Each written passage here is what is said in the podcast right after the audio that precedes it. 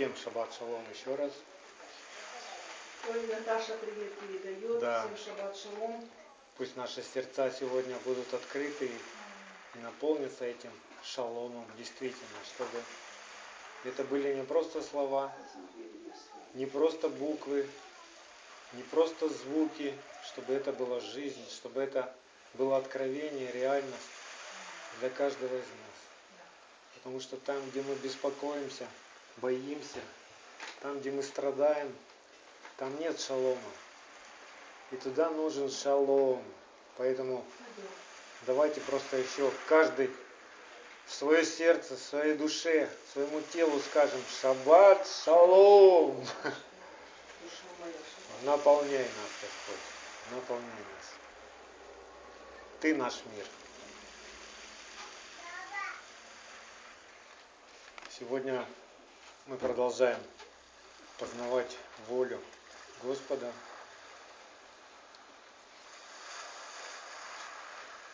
Познавать Его сердце, Его любовь. Познавать полноту любви Ишуа Машеха через Слово Божье. Сегодня у нас мы будем размышлять над недельной главой Торы, которая называется Пинхас. Это имя человека. У нас в синодальном это имя звучит Финиес. В иврите это Пинхас. И сегодня проповедь называется «Превосходящее разумение любовь». И каким образом такое название может открыться через эту недельную главу, мы сегодня вас с вами будем рассуждать над поступком Пинхаса. Что являл Пинхас в этой ситуации, когда в народе Израиля, в обществе израильском началась погибель и тысячи сынов Божьих сынов Израилевых начали, ну, гибли из-за того, что народ начал поклоняться идолам. Давайте откроем числа 25 главу. И с 1 по 13 стих я прочитаю этот отрывок. И мы будем рассуждать над этим отрывком, размышлять. И пусть Бог животворит в нашем сердце свое слово, пишет в нашем сердце свой закон – свой устав, свою заповедь, через которую мы учимся любить и являем эту любовь здесь на земле.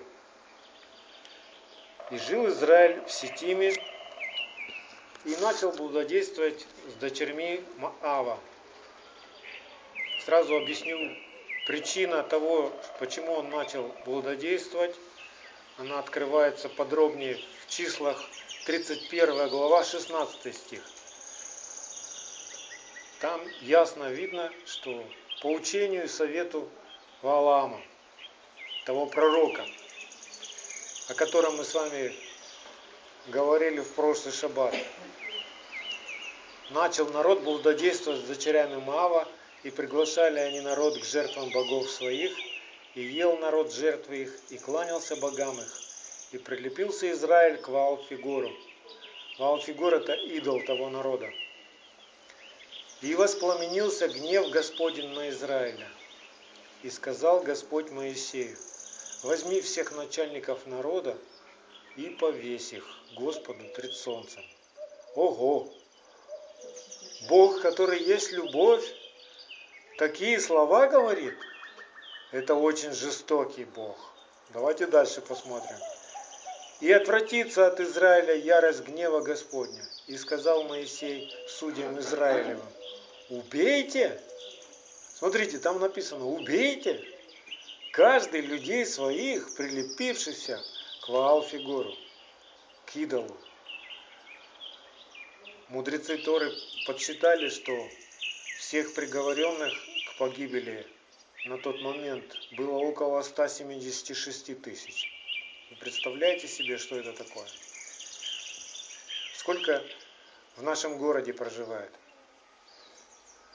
Ну, когда-то было 150 тысяч. Сейчас меньше, наверное. Может, 1140, а может и 130. То есть это больше нашего города, представляете? Людей, которые прилепились к идолу. Как могло такое случиться? Людей, которые видели чудеса, славу Божью, слышали глаз Его, заповеди Его, закон Его. Моисей им напоминал постоянно. Они видели славу Божью, как вода из скалы течет. И много-много другого, как море расступается. Как после всего этого люди могли прилепиться к идолу? Что за устройство такое в человека? Как устроено его сердце?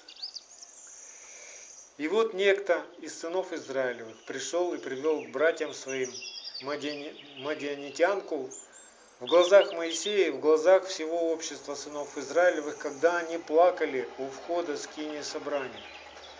Пинхас, сын Илиазара, сына Аарона, священника, увидев это, встал из среды общества и взял в руку свое копье и вошел вслед за израильтянином в спальню и пронзил обоих их, израильтянина и женщину, в чрево ее. То есть буквально нанизал их обоих на копье.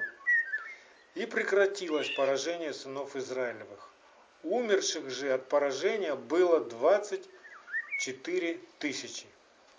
И сказал Господь Моисею, говоря, Финиес, сын Илиазара, сына Аарона священника, отвратил ярость мою от сынов Израилевых, возревновав по мне среди их. И я не истребил сынов Израилевых в ревности моей. Посему скажи, вот, я отдаю ему мой завет мира, и будет он ему и потомство его по нем заветом священства вечного, за то, что он показал ревность по Боге своем и заступил сынов Израилевых. И вот в этой ситуации, на этом примере, Бог открывает нам любовь, свою любовь, которая превосходит человеческое понимание, человеческое душевное разумение, чтобы мы были укоренены и утверждены в любви и могли постигнуть вместе со всеми, что широта, долгота, глубина, высота и уразуметь превосходящее разумение любовь Машеха. Есть человеческое, душевное понимание любви. То есть это то, что наш разум еще принимает, и мы с вами читаем это в Нагорной проповеди в Матфея, в 5 главе с 1 стиха по 12. Там все понятно нам как бы. Ну, по, по крайней мере, с первого раза многие вещи понятны, да? В том то, что Павел пишет, что есть любовь, в 1 Коринфянам, в 13 главе с 1 по 8 стих – тоже как бы нам понятно. Но вот как нам понять то, что открывает уже Ишуа на горной проповеди по отношению э, к врагам, что он говорит, любите врагов ваших. Как можно любить человека, который обижает тебя, который смеется над тобой или угрожает тебе, оскорбляет тебя, может быть, побивает тебя камнями – как можно любить? Земная человеческая душа, она не понимает этого. Как можно так любить? Как можно любить так, что за врагов, за тех, кто тебя распинает, положить душу свою? И этому мы можем научиться только в Машехе. И он приглашает до сих пор каждого человека, живущего на земле, придите ко мне, все труждающиеся и обремененные. Я научу вас. Вы обретете мир, вы обретете шаббат, шалом. Вы перестанете обижаться, вы перестанете гневаться, вы перестанете печалиться. Оказывается, чтобы перестать печалиться, чтобы перестать обижаться, нужно научиться чтобы победить в себе вот то злое начало, ту земную природу, нужно напитаться небесной природой. Что с нами теперь и происходит день за днем. Мы попали с вами в этот процесс и пропитываемся с каждым нашим днем, если тянемся к Богу, если бежим в Его свет. Мы наполняемся небесным. И наша земная душа, человеческая, она покоряется небесному.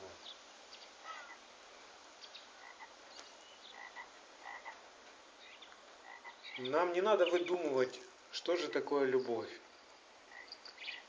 Мир, в котором мы жили, в котором находимся, у него свои определения любви.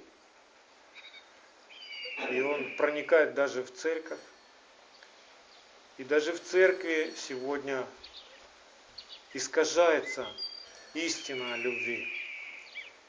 И мы сегодня с вами знаем, что в римской церкви, в римском христианстве дошло уже до того, что священники благословляют однополые браки. Где в церкви назначаются священниками люди нетрадиционной ориентации. Это все печально, это все есть искажение любви Божьей. Это вовсе не есть любовь Божья. Понимаете? Мир а, гуманизм, теория гуманизма, она уводит человека от Бога. Хотя по земному вроде бы, ну все хорошо, лишь бы не было войны, лишь бы всем было хорошо. Но это не любовь. Мы сегодня с вами увидим на примере Пинхаса, что оказывается, любовь может взять копье и пронзить нечестивого, который выбрал грех который соединился с блудницей и стал одно с блудницей. Мы сегодня с вами увидим, что в конце времен любовь, тот, кто являет полноту Божьей любви, придет судом и будет проповедовать день мщения Господа. мы сегодня с вами разглядим и увидим, что не всегда для человека приятно а, бывает любовь Божья. Поскольку в человеке двойственная природа, то любовь всегда будет оскорблять человеческую плоть, Божья любовь, обличать, даже оскорблять и побуждать, как бы противиться, да? Скажите, обличение Слова Божьего для человека можно назвать любовью? Конечно же. То есть, когда обличается грех, это любовь? А скажите, это приятно для человека, когда обличается грех? Поэтому вот этот миф, что любовь, она всегда приятная, и всегда это хорошо, и уси-пуси, это не совсем так.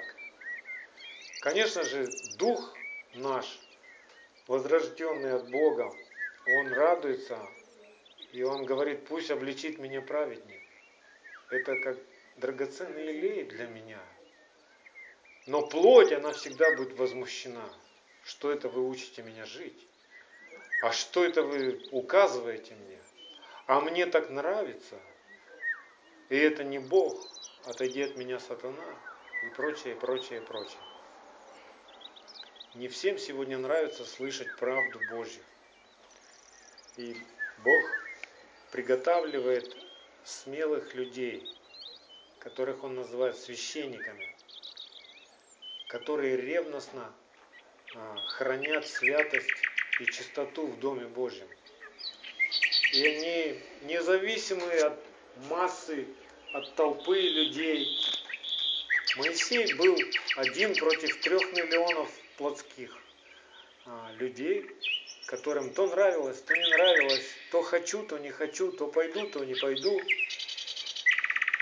то мы будем все делать, то что ты нас сюда привел. Моисей никогда не имел компромисса и не соединялся с, с тем большинством, с тем обществом, которое роптало на Бога и на Моисея. Он плакал, он сокрушался, но никогда он не заключал такой компромисс и не говорил, ну ладно, ну сегодня чуть-чуть можно. Ну, я понимаю, вы слабы, ну ладно, давайте расслабимся сегодня. Хорошо, сегодня не будем мы петь Господу, сегодня мы э, споем рок-н-ролл, лишь бы вам было хорошо и чтобы у вас было хорошее настроение, мы повеселимся и порадуемся сегодня. А чему радуемся? Ну, не так уж и важно, лишь бы не было войны.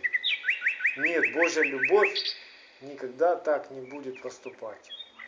Божья любовь никогда не будет лояльна к беззаконию. И самое точное определение любви дает только тот, кто и является любовью, кто есть автор любви. И мы знаем, что Бог есть любовь. И самое точное определение любви, оно в Слове Божьем.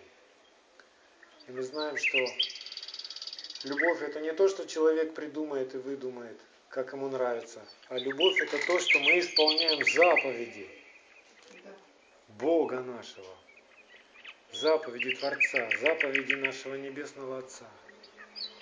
Как нам узнать, любим мы друг друга или не любим? Ну, если мы будем рассуждать по-человечески, мы придем к спору. Потому что один считает, что я вот так вот люблю, другой считает, что вот так надо любить. А Бог ясно определяет, то, что мы любим ближнего своего и брата своего, мы узнаем из того, что соблюдаем заповеди. Вот Иоанн это очень четко и ясно определил. Павел тоже пишет, что любовь есть исполнение закона. Вот и все. И те люди, которые сегодня научены называя себя верующими, говорит, что нам не нужен закон, на самом деле они ну, искажают и любовь.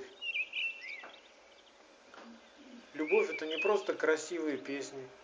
Любовь это не, не что-то такое приятное для ушей, потому что иногда любовь как раз и совсем неприятна для ушей. А для того, чтобы спасти тебя, иногда любовь берет скальпель и отрезает раковую опухоль. И когда надо, как мы видим в этом, в этой ситуации, мы видим, что Бог берет ради спасения всего Израиля, Он вырезает эту раковую опухоль, которой заразились 24 тысячи сынов Израилевых. Он просто отделяет их, чтобы весь Израиль не погиб.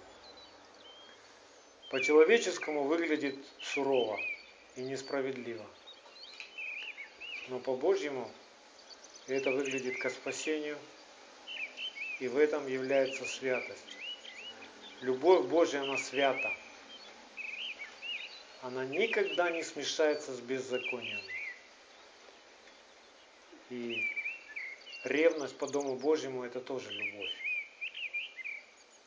То, что Ишуа творил, когда он начинал служение пришел в храм, и увидел, что там творится, и взял бич – и разогнал, и перевернул все лавки, разогнал весь скот.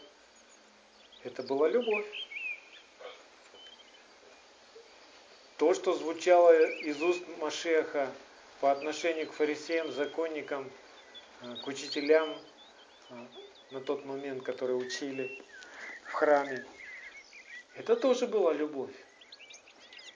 И за эти слова слушающие хотели просто побить камнями и убить Машеха. Но любовь обращалась к ним. Она не молчала, она обличала всякий грех, она обличала религию, она обличала всякую неправду. И ничего не могли сделать.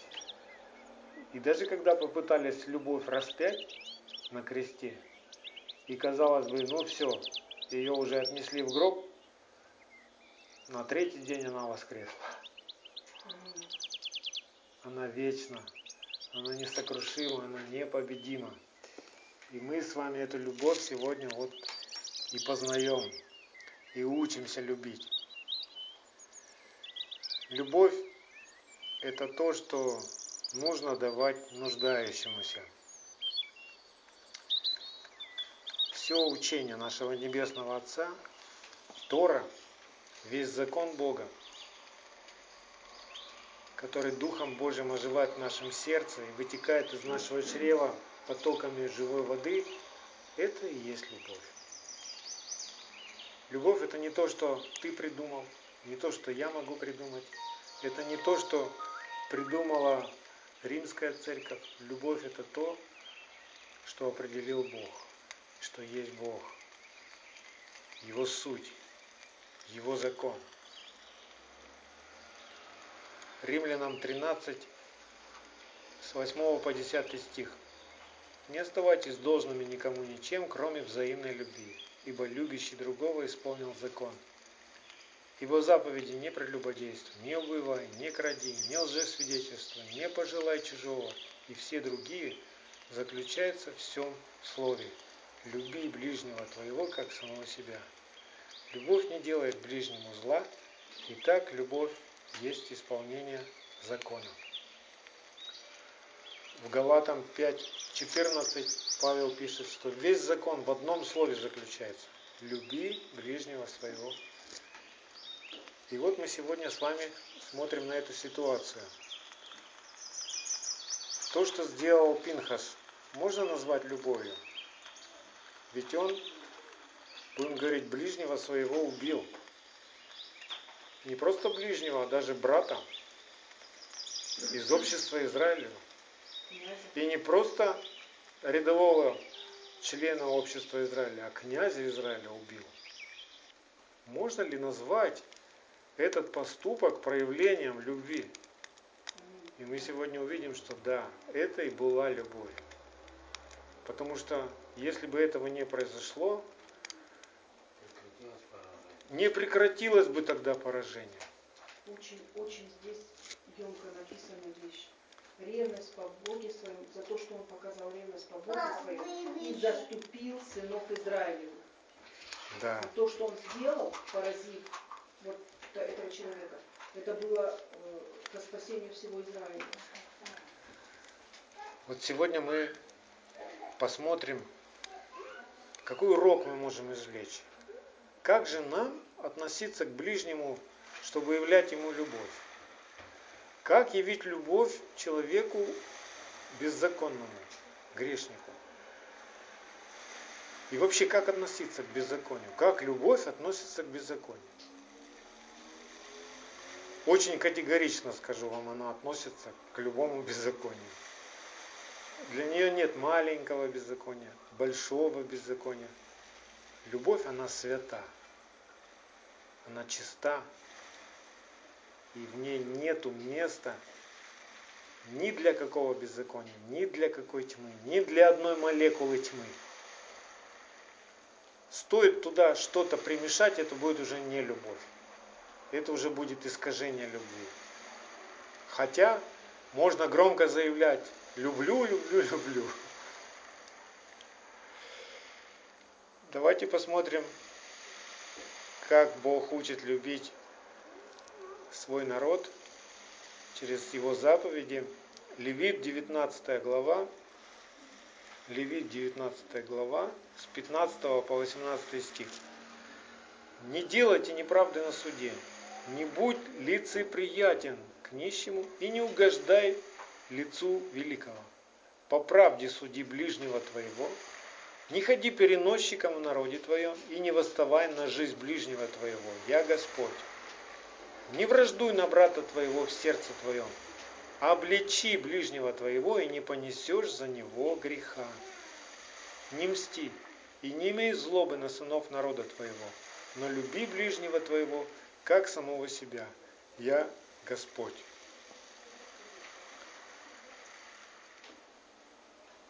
Пинхас, как вы думаете, а, почему он так поступил?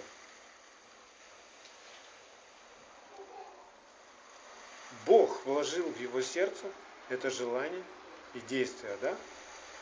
Бог уже Моисею об этом сначала предупредил, да, и говорит, разберитесь с этими начальниками общества, просто казните их.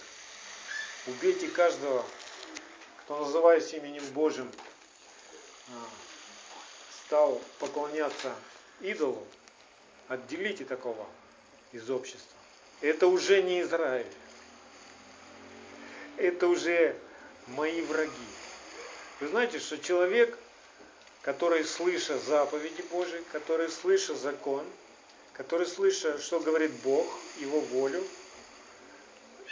но выбирая э, что-то другое, выбирая идола, становится врагом Богу. Как вы думаете, тот израильтянин а, знал, что только Господу Богу одному поклоняйся? Он слышал, да не будет у тебя других богов. Слышал. Я думаю, что даже неоднократно он слышал. Но он выбрал, сознательно будем говорить, поступая по плоти, он решил быть одно а, с этим народом, который не боится Господа. Он решил быть одно с блудницей. Он выбор свой сделал. Хотя волю Божью он знал. И пришло время, то есть Бог никогда не поставит точку на земном пути человека, прежде нежели человек неоднократно услышит волю Божью. И только когда уже человек упорствует и уже сделал свой выбор окончательно, и не хочет изменяться, и не хочет раскаиваться, Бог может поставить точку. Но до тех пор, пока есть еще какая-то надежда, Бог будет позволять ему ну, опускаться ниже, ниже до свиного корыта, короче. Но даже там человек может вспомнить заповедь Божию и покаяться. Мы не знаем, Бог знает сердце человека. И мы знаем, что наш Бог, Он Бог сердцеведец. И он знал сердце этого израильтянина, который вот так вот нагло перед всем обществом совершил такой грех. Просто плюнул на скинию, будем так говорить. Плюнул на святыню Израиля, плюнул на Бога. То есть он потерял всякий страх. И единственным а, выходом из этого всего, чтобы эта инфекция не распространилась на все общество, и чтобы все общество не взяло это как в пример, единственным выходом было уничтожить, забрать душу этого безумца с земли, что Бог и делает. И он вкладывает свое желание в сердце Моисея и в сердце Пинхаса. И Пинхас, имея ревность по Богу и стараясь хранить святость, без которой никто не увидит Бога, просто берет и отделяет от общества израильского вот этот э, горький корень. Помните, как Павел учил церковь, что наблюдайте за собой, чтобы какой горький корень не возникнув среди вас, не причинил вреда, и не, от него не заразились многие. Как священник, этот человек поступил как священник. Я не знаю, что делали в этот момент все остальные священники. Возможно, они настолько были расстроены и опечалены. Написано, мы читаем из стиха, что они плакали. То есть они ходатайствовали, возможно, но этот человек просто совершил действие, конкретное действие. И в этом мы можем увидеть, что любовь Божья, она свята и справедлива. Да, Бог не ищет смерти грешника. Да, Он ждет и ищет одного, чтобы грешник оставил свое беззаконие и обратился к Богу. Но если уже человек сжег свою совесть, и нет никакой уже надежды на исправление, Бог ставит вот так точку в жизни такого человека. И Сегодня мы, как священники, нам тоже нужно плакать о тех людях, которые, возможно, пока противятся как-то Богу, но они еще здесь на земле. И значит, есть надежда. Есть еще шанс.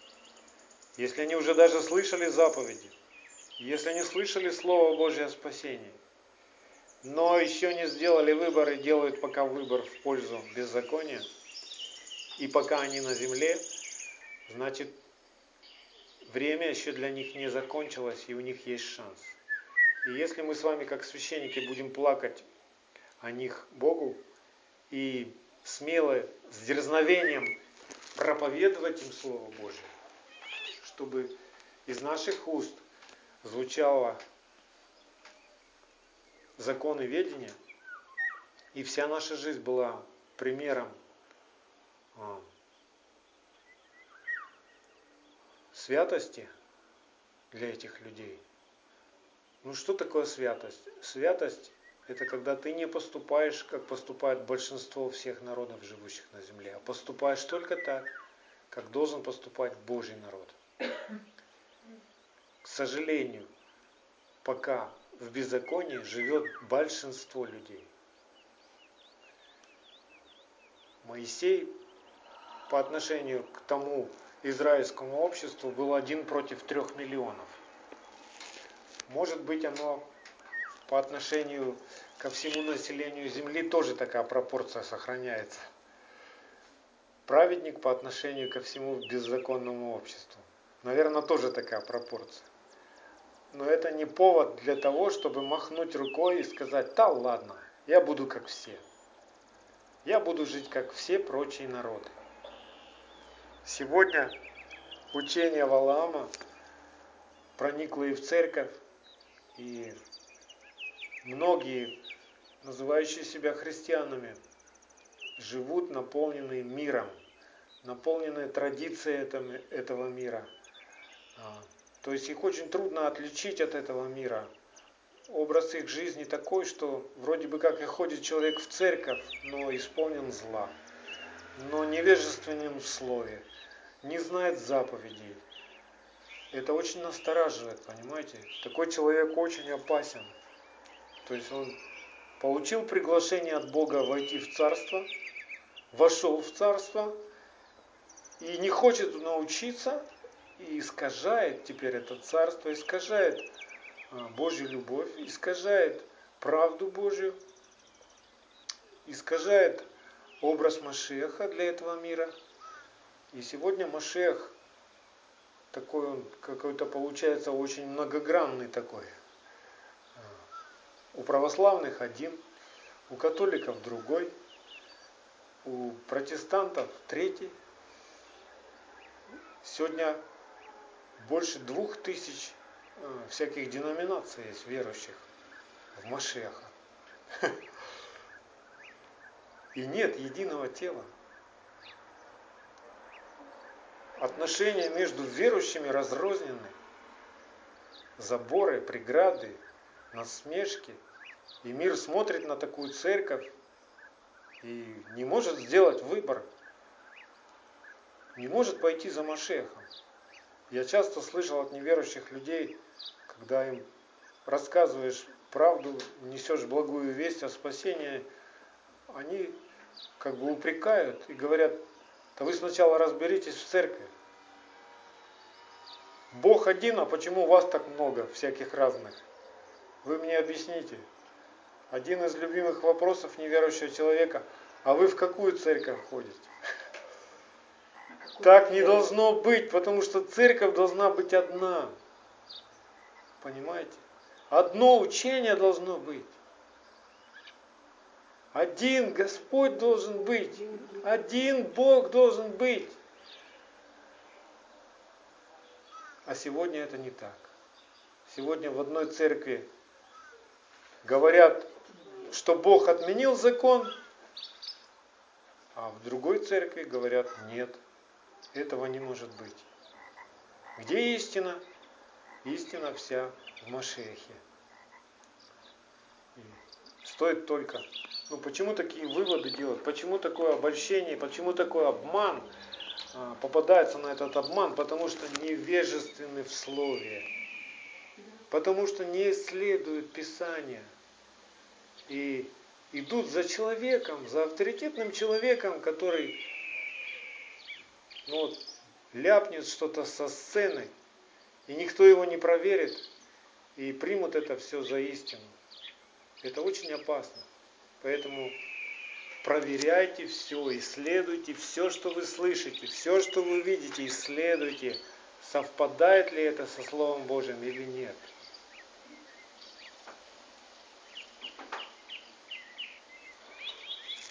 Мы знаем, что Бог есть любовь. Аминь. Никто с этим не спорит. Но мы знаем, что Бог, Он огненный ревнитель. Что Он святой, да? И ревность его настолько ну, сильна, что он может просто в ревности убить врага. Просто лишить его жизни, забрать душу.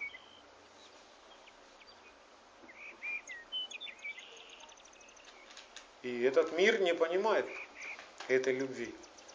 И он говорит, ваш Бог жестокий. Ваш Бог приказывает убивать младенцев.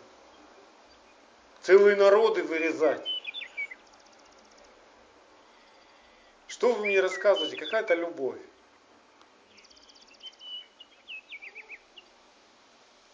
А это любовь. Бог не меняется. Вот он сегодня любовь, Завтра он ненависть такая, святая. Он всегда любовь. Он свят. И против беззакония у него гнев. Не против человека, против беззакония. А младенцев он забирает к себе сразу же в Царство Божие. Тот, кто не знает Писания, думает, что Бог ну, жестокий, где-то убийца. А Бог просто забирает их в свое царство, чтобы эти дети не научились от своих отцов беззаконных поклоняться идолам. Он сразу же их забирает в свое царство. Ребенок до своего совершеннолетия, до бармицвы, он, если уходит с земного пути, то он сразу попадает в Царство Божие. А вот после совершения бармицвы мальчик перестает быть мальчиком и становится мужчиной. То есть он уже отвечает за свой выбор, за свои решения, за свою жизнь, за свои поступки. И вот тогда уже с него спрос. То есть к 14 годам, к 13 годам мальчик должен учиться и слышать Слово Божье. После 14 Бог будет уже спрашивать не с папы, а с мальчика. Мальчик, ты слышал? Заповедь такая. Почему ты ее нарушаешь? Папа, конечно же, он будет плакать перед Богом, если сын будет творить беззаконие. Написано здесь, что первое, что сказал Бог, это взять всех начальников поколений да. и казнить их потому что они не научились Да, с них спрос. Первый спрос всегда будет с тех, кто является со священника. главой, со священника. Да, да, да, священника. Да. А потом дальше разбирались с остальными. И, и у нас большая ответственность. Если мы а, решили идти за Господом, и Бог назвал нас и соделал нас царственным священством, то мы не можем уже беспечно жить как живет весь этот мир. У нас есть ответственность. Первая ответственность это за наших собственных детей. То есть слышат ли наши дети заповедь? Слышат ли наши дети Тору? Или не слышат? Вот что будет спрашивать Бог с нас. Если наши дети услышали Тору, ответственность переходит на них. Понимаете? А вот если мы молчим, тогда Бог будет спрашивать с нас, как с родителей, почему мы не научили детей? Почему мы молчали, когда видели, что наши дети творят беззаконие? точно так же по отношению к любому человеку в нашей жизни, к любому ближнему. Помните, как мы с вами не, не раз вспоминали это место, что если ты увидишь беззаконника, согрешающего, и промолчишь, как священник, беззаконник умрет и ответит за грех свой, да?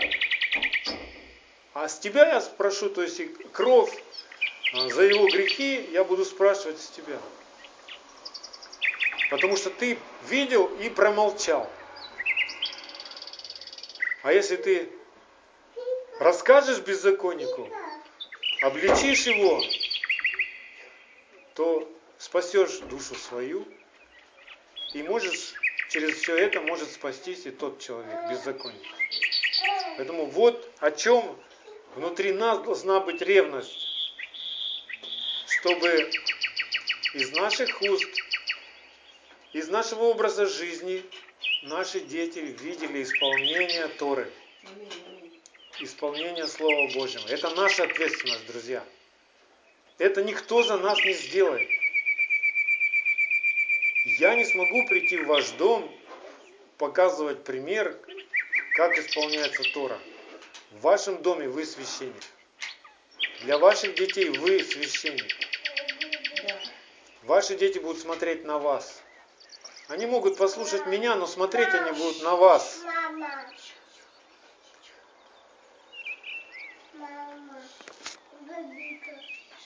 Смотрите, что мы еще можем увидеть в поступке Пинхаса?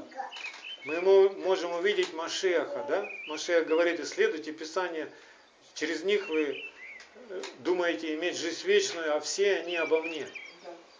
И вот в этом поступке мы можем тоже увидеть Пинхаса, э, Машеха.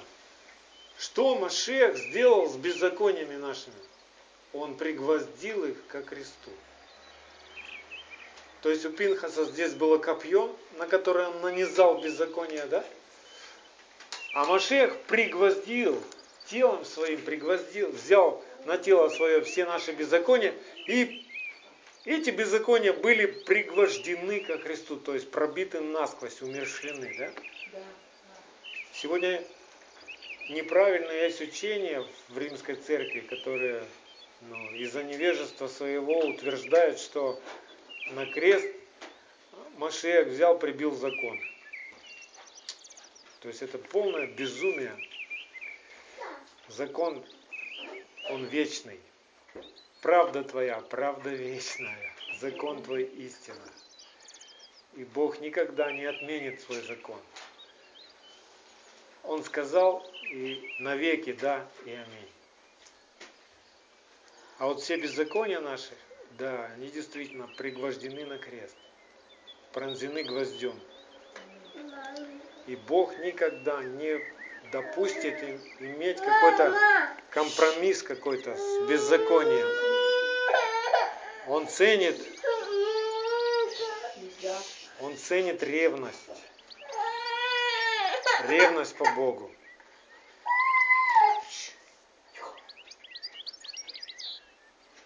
То есть, когда мы поступаем, храня святость, вот так вот, бескомпромиссно, Богу это нравится. Хотя мы можем пострадать из-за этого. Хотя нас за это могут побить камнями и палками, все, большинство, которое будет возмущаться. Как это так? Ты шел? Вот все думают так, вот все считают вот так вот, а ты что ты там рассказываешь нам? Но Богу мы угождаем. И Богу нравится такая ревность. Смотрите, как псалмопевец поет в песне Псалом 136, 8-9 стих. Псалом 136, 8-9 стих. Дочь Вавилона, опустошительница, блажен, кто воздаст тебе за то, что ты сделала нам. Блажен, кто возьмет и разобьет младенцев твоих о камень. И это любовь говорит. Это Слово Божье говорит так. Блажен, кто возьмет и разобьет младенцев твоих о камень. Плотской душевный земной человек, не разумея Божьей любви, скажет, это очень жестоко. Человек духовный скажет, это свято. Ревность по дому твоему снедает меня.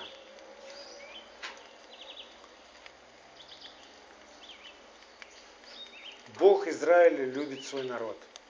И чтобы его народ не погиб, он через Моисея Пинхаса вырезает раковую опухоль, чтобы не заразился народ. Образ и поступок Пинхаса, он еще для нас как а, образ нашего духовного человека, пребывающего в Машехе и побеждающего все страсти, похоти плоти. Смотрите, как Дух Божий учит нас а, относиться к плотским страстям и похотям. Вот слова Павла из послания к римлянам, 8 глава, 9, ну и по 13 стих там. Но я прочту 9 и 13. Но вы не по плоти живете, а по духу, если только Дух Божий живет в вас. Если же кто Духа Машеха не имеет, тот и не его. Ибо если живете по плоти, то умрете. А если духом умершляете дела плотские, то живы будете. Что делать с делами плотскими? Умершлять. Как умершлять? Брать меч и умершлять. У каждого из нас есть плоть. Каждый из нас встречается с плотскими желаниями. И чтобы победить эти желания, чтобы они больше никогда не владели нами, нужно взять Слово Божье как меч и умертвить. Вы никогда не умертвите никакое плотское желание, не имея в руках Слова Божьего. Если вы хотите разобраться с какой-то привычкой, с какой-то страстью или похотью, вы не разберетесь никакими психологическими тренингами. А, время не вылечит это, как учит этот мир. Ну, забудем, давай, проехали, все. Нет. Если это ты увидел в себе, что гнев в тебе там поднялся там, или еще сквернословие какое-то, тебе надо взять в оружие в руки Божьи и Слово Божье и провозгласить это в свою жизнь. Так, чтобы оно стало тобой. То есть всякий раз, когда вместо страсти и похоти ты провозглашаешь Слово Божье, этим самым ты утверждаешь победу. Если ты поступаешь по Слову Божьему, ты наступаешь и умершляешь дела плотские. Умертвить дела плотские – это не просто поплакать перед Богом, как бы раскаиваясь и э, побивая себя в грудь кулаком и биться лбом о пол. Это конкретный выбор твоего сердца – утвердить истину, утвердить заповедь вслух. Она должна прозвучать, потому что победа, победа над ложью, победа над тьмой, она должна звучать, это вибрация. Звук должен выйти. Протрубить священник должен правду. Только тогда стены падут, сотрясутся. Победить идола просто одним желанием не получится. Нужно действие. Идол сокрушается звуком Слова Божьего, действием, поступком. Ешуа Машех, как агнец, совершил эту жертву за все наши беззакония не для того, чтобы плотской человек продолжал оставаться плотским человеком. Как сегодня учит римская церковь. Ну, ты веришь, что Иисус Христос умер за твои грехи? Да, верю. Исповедуешь это? Да, исповедую. Все, ты спасен. Нет, ты еще не спасен. Это только начало твоего спасения.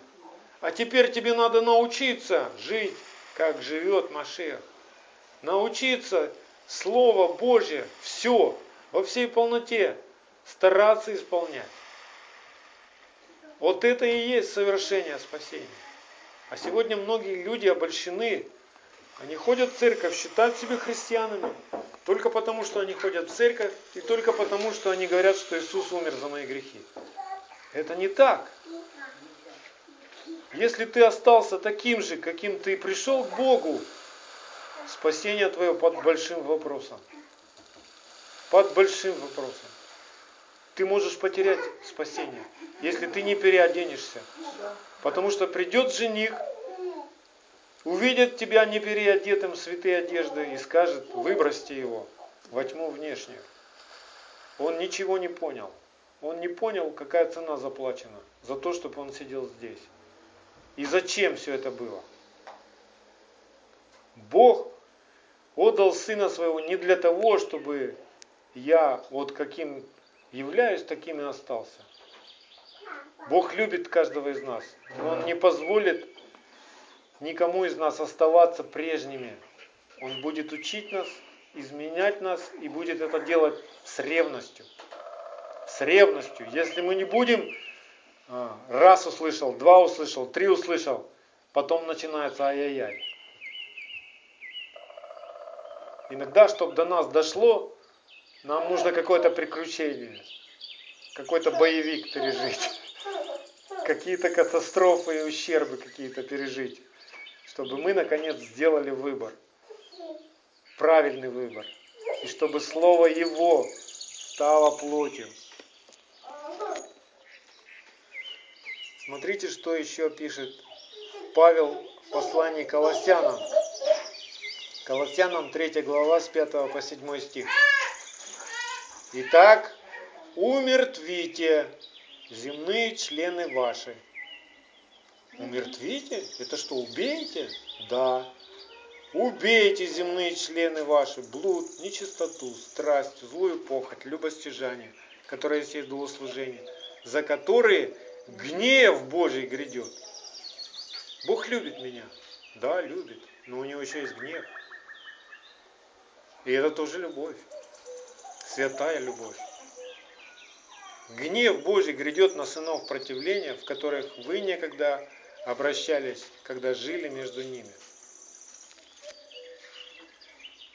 Бог сегодня обозревает землю и во всех народах ищет истинных своих поклонников, которые, как Пинхас, с такой же ревностью о чистоте и святости Божьего народа, взяли бы в руки меч Слова Божьего или копье и обличали всякое беззаконие, просто пронзали его.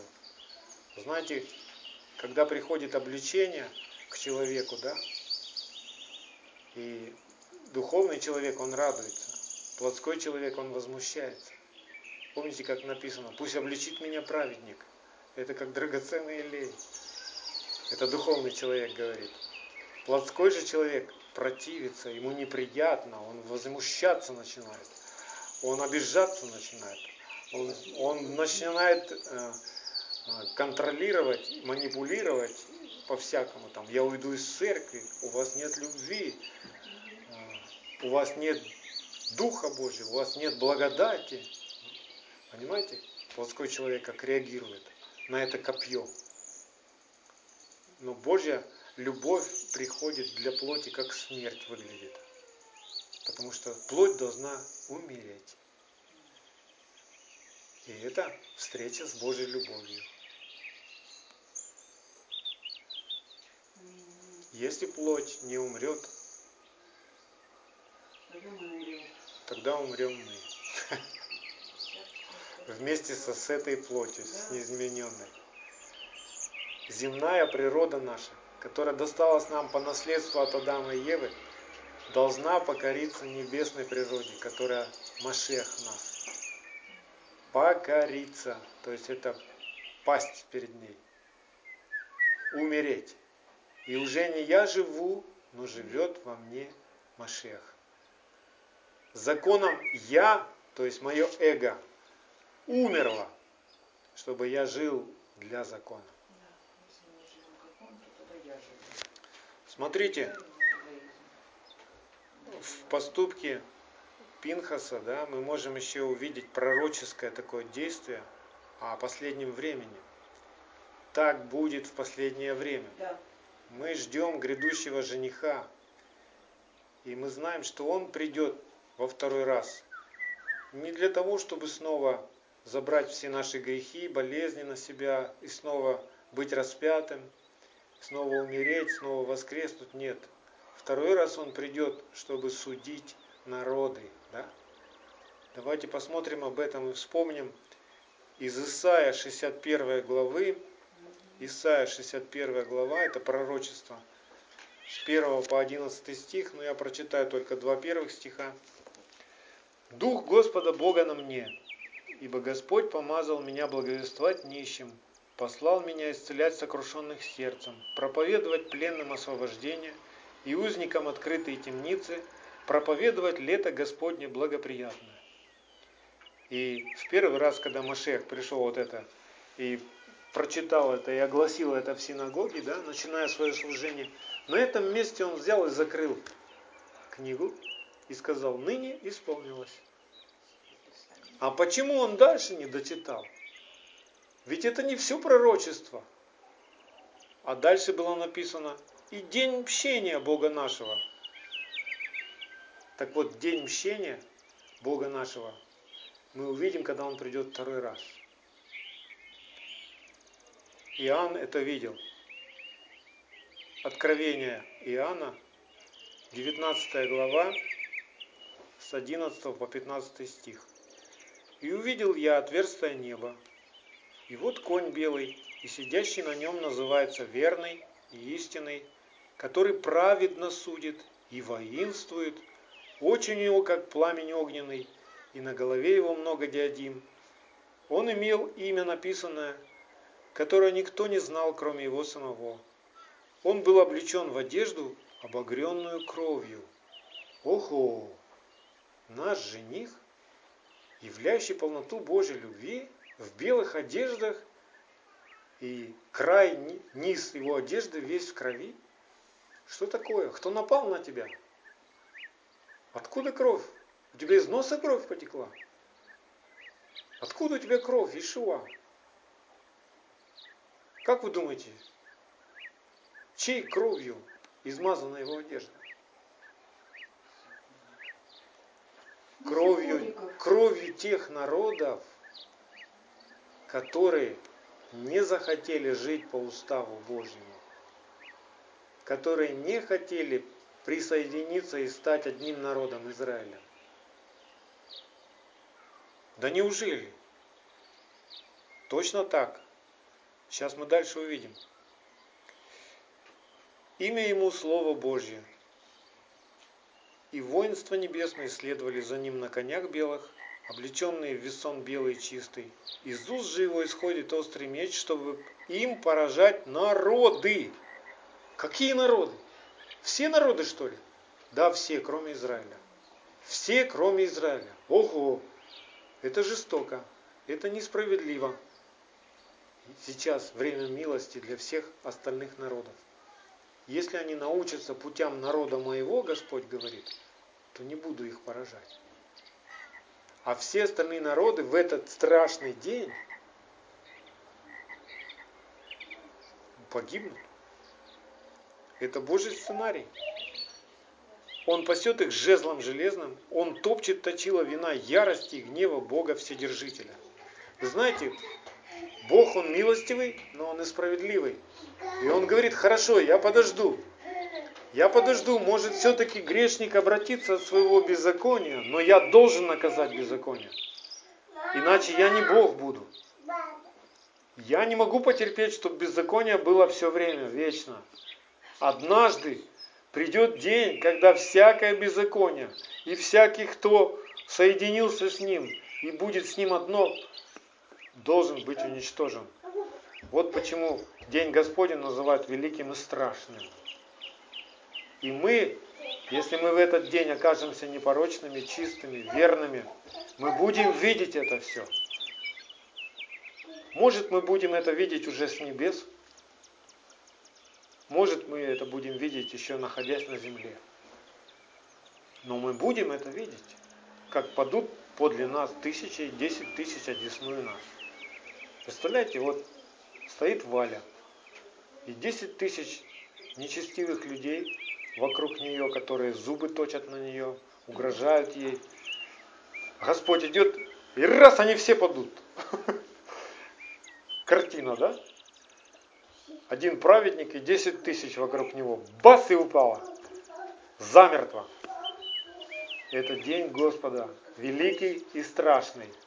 Всякий человек, который не расстался с беззаконием, не научился в Машехе во время милости, просто провел его беспечно, падет. Падут и умрут даже те, которые сегодня рьяно доказывают, что да ничего страшного, причем тут свинина, хорошее мясо, вы знаете пользу сала, мы будем кушать. А Исаия говорит, в этот день все, кто ели свинину, погибнут. Исаия 66 глава, в конце там написано. Вы можете себе представить? Которые смеялись, может быть, и смеются еще над нами и говорят, да при чем тут вообще еда? А вот тогда они увидят, но уже ничего не исправишь. Смотрите, в Исаии, Исаия 40, 17. Очень такой стих страшный прямо. Все народы пред ним, как ничто. Менее ничтожества и пустоты считаются у него. Ого! Вот это Бог. И это Бог любовь? Все народы у него как ничто? Да. Почему? Потому что Бог хочет один народ. Народ, который слушает Его и исполняет Его заповеди, и учится, и считает Его за Отца.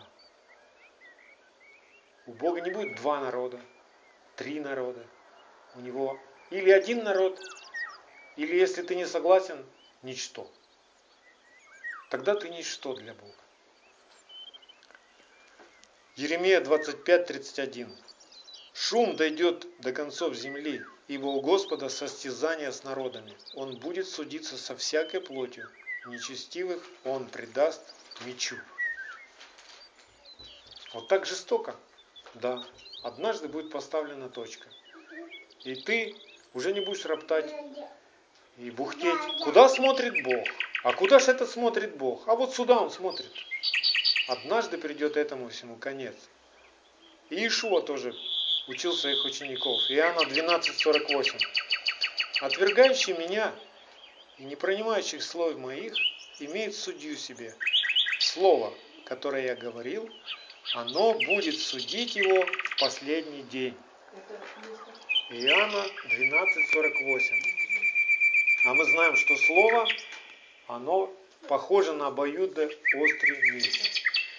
Тот меч огненный, который в руках у ангела, которого Бог поставил в воротах в рай. Знаете, что в ворота в Эдем, из которого были изгнаны Адам и Ева, стоит ангел мечом вращающимся огненным. И этот меч тот же самое слово. И никто не пройдет, никакой нечестивый, ничто нечистое не может войти. Представляете? Сейчас есть время милости, время, когда мы можем измениться, покаяться, научиться жить для правды, избавиться от беззакония и жить для правды. Это каждый день, это труд каждого дня должен быть для каждого человека, приходящего к Богу.